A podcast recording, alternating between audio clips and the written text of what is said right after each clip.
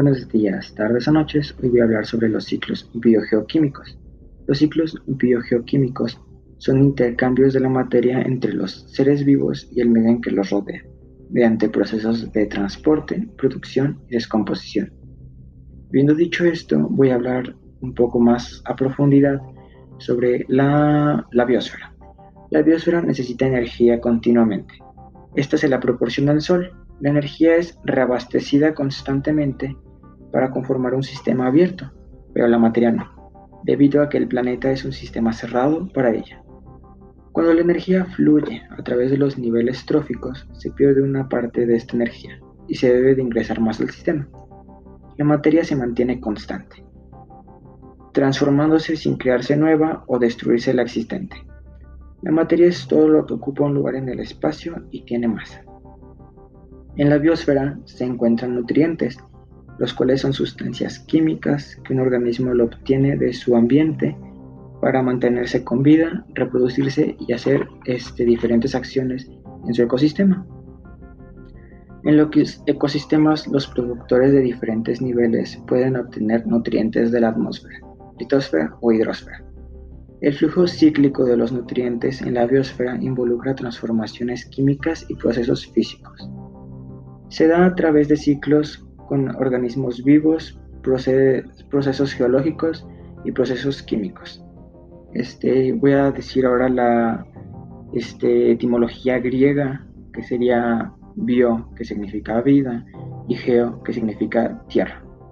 También voy a decir este, las formas que intervienen, las formas de vida que intervienen, que sería la forma de vida animal, la forma de vida vegetal y la forma de vida microscópica como también los elementos naturales abióticos, que por ejemplo podrán ser la lluvia, los vientos, eh, entre otras.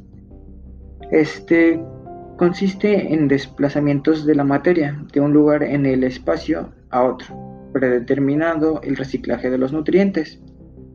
Para ayudar a comprender mejor esto, pondré un ejemplo. Este, yo creo que todos ubican el símbolo que que son las flechas verdes formando un triángulo, este, ya que últimamente hay mucha contaminación y diferentes marcas están intentando luchar contra ella y este símbolo es el de reciclaje y esto se refiere a que si tú compras un producto este, lo ocupas y luego al desecharlo puedes llevarlo a diferentes máquinas que por ejemplo en la Ciudad de México hay varias este, ahí lo dejas e incluso a veces te dan puntos para ganar premios, pero eso no es lo importante, sino que ese mismo material este, se limpia, se hacen medidas de seguridad para volverlo a ocupar.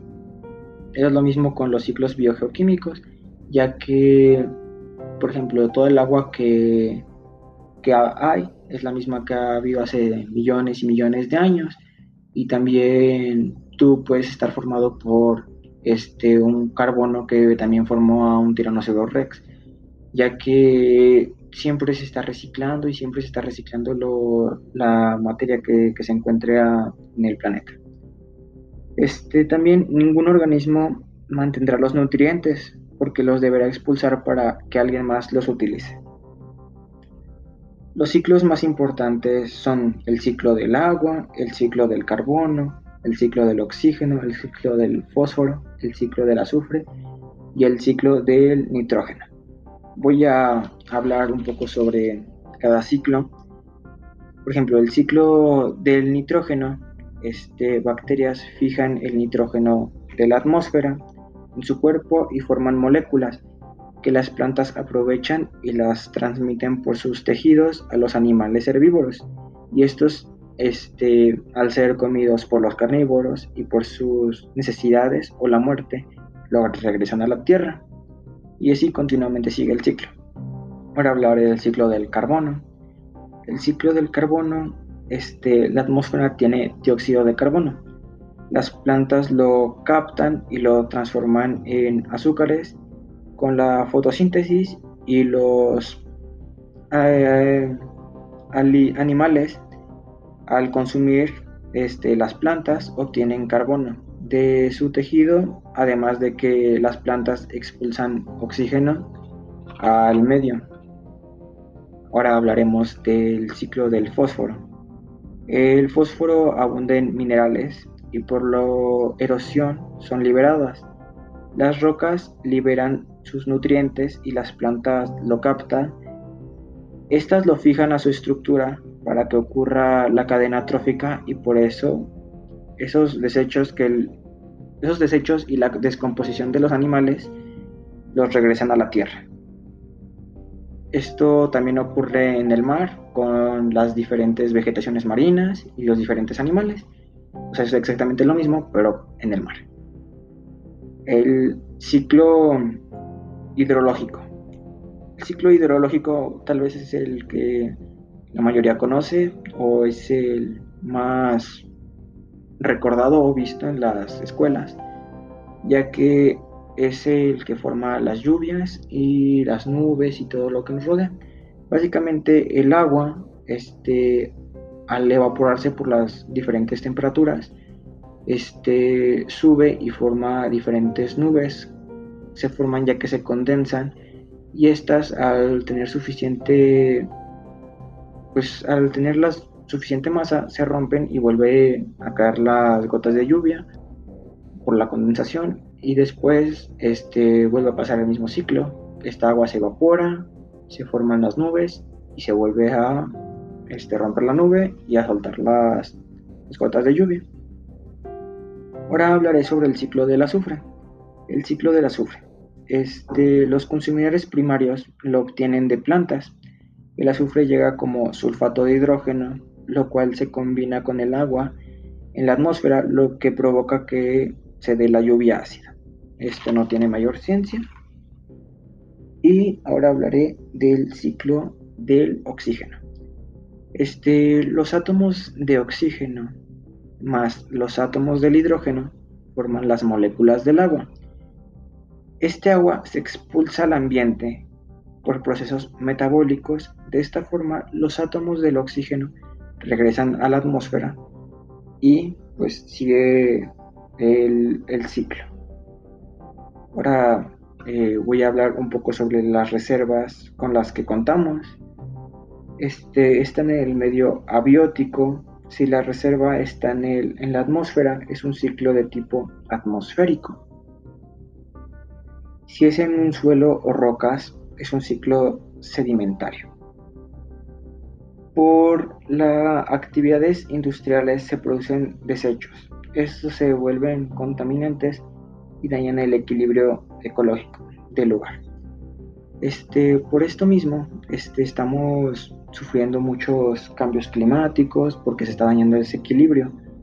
Este, las diferentes empresas no ven el daño que están ocasionando, ya que por no querer este, gastar dinero, o sea, más dinero de lo que gastarían haciendo lo que hacen, este, o por simplemente querer más producción, desechan este, los diferentes materiales que ocupan y muchos son contaminantes al agua o simplemente los dejan ahí que se estén quemando o millones de cosas que hacen solo por este, no es la falta de desconcientización porque ellos están conscientes de que están dañando el mundo por diferentes cambios climáticos, como en los polos que ya se está quedando sin hielo. Este, o sea, ellos ven el, daño que están provocando, pero este, a lo mejor flojera, a lo mejor el gasto, como ya, ya lo había mencionado, este, no quieren hacer eso, este, y siguen haciendo esto. Este, el mundo ya se está acabando prácticamente, diferentes enfermedades que están atacando hoy en día, diferentes este, cambios climáticos, este, en diferentes zonas un frío inmenso, en diferentes zonas un calor inmenso, este, y, todos se dan cuenta de eso, pero lo único que hacen a veces es eh, compartirlo y eh, hablar sobre eso, pero en realidad siguen haciendo diferentes cosas que dañan al medio ambiente y no se preocupan por lo que generan. Muchas personas pueden apoyar y no monetariamente como este, piensan muchos en plan de apoyar para comprar diferentes cosas y de esa manera tratar los mares. Esto ya va desde, desde que te bañas, este, con no durar tanto en el baño o este, poner una cubeta abajo para el agua que cae, reutilizarla. Este, desde allí ya estás apoyando el,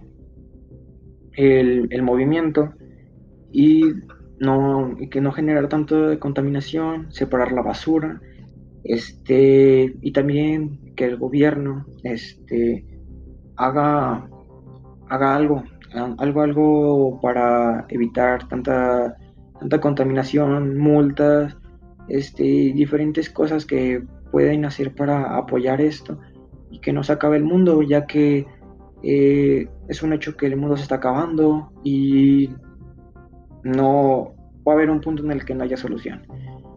Ahorita la verdad no desconozco si ya estamos este ya en la etapa final, o sea, que ya no se puede hacer ningún cambio, pero pues en realidad si puedes mantener un poco más de, de vegetación en el, en el mundo, este, yo creo que se puede resolver porque hay diferentes películas que nos muestran la este nos muestran los cambios, lo, que generamos, películas animadas que para la concientización social y que la gente simplemente no toma, o sea, se le hace una bonita película, pero no, no cambian sus hábitos. Hay gente que pues obviamente sí, pero también gente que ahí lo deja y prefiere seguir con su modo de vida. Va a llegar un punto en el que no podamos hacer nada y se habla mucho de cambiarse de un planeta a otro. Va a haber un punto en el que les va a dar igual este planeta, se van a ir a otro y ahí va a quedar. Destruir la vegetación de un planeta que estaba prácticamente perfecto para toda la gente y irse a otro que probablemente va a pasar lo mismo. Destruiremos ese planeta y después iremos a otro este, estos son temas que se debieron evitar y hablar desde hace este, años, muchos años, y que hasta ahorita muy poca gente está haciendo conciencia. Y pues tan solo con este, saber de este tema y difundirlo eh, no es suficiente. Debes tú también hacer las medidas y mínimo así estarías generando un poco de cambio para las personas que eh, apenas van a empezar a vivir en este planeta, por así decirlo, o la gente, o la gente que ya está viviendo, pero que no lleva tanto tiempo. Hay gente que le da igual, este, y sigue haciendo las cosas porque dice que de algo nos vamos a morir, eh, y esa gente ya tiene años y años de estar aquí, pero hay gente que se merece un, un mundo sano y un mundo este, en el que pueda hacer su familia y tener este, una gran historia. Bueno, con eso termino y este, síganme para más podcast.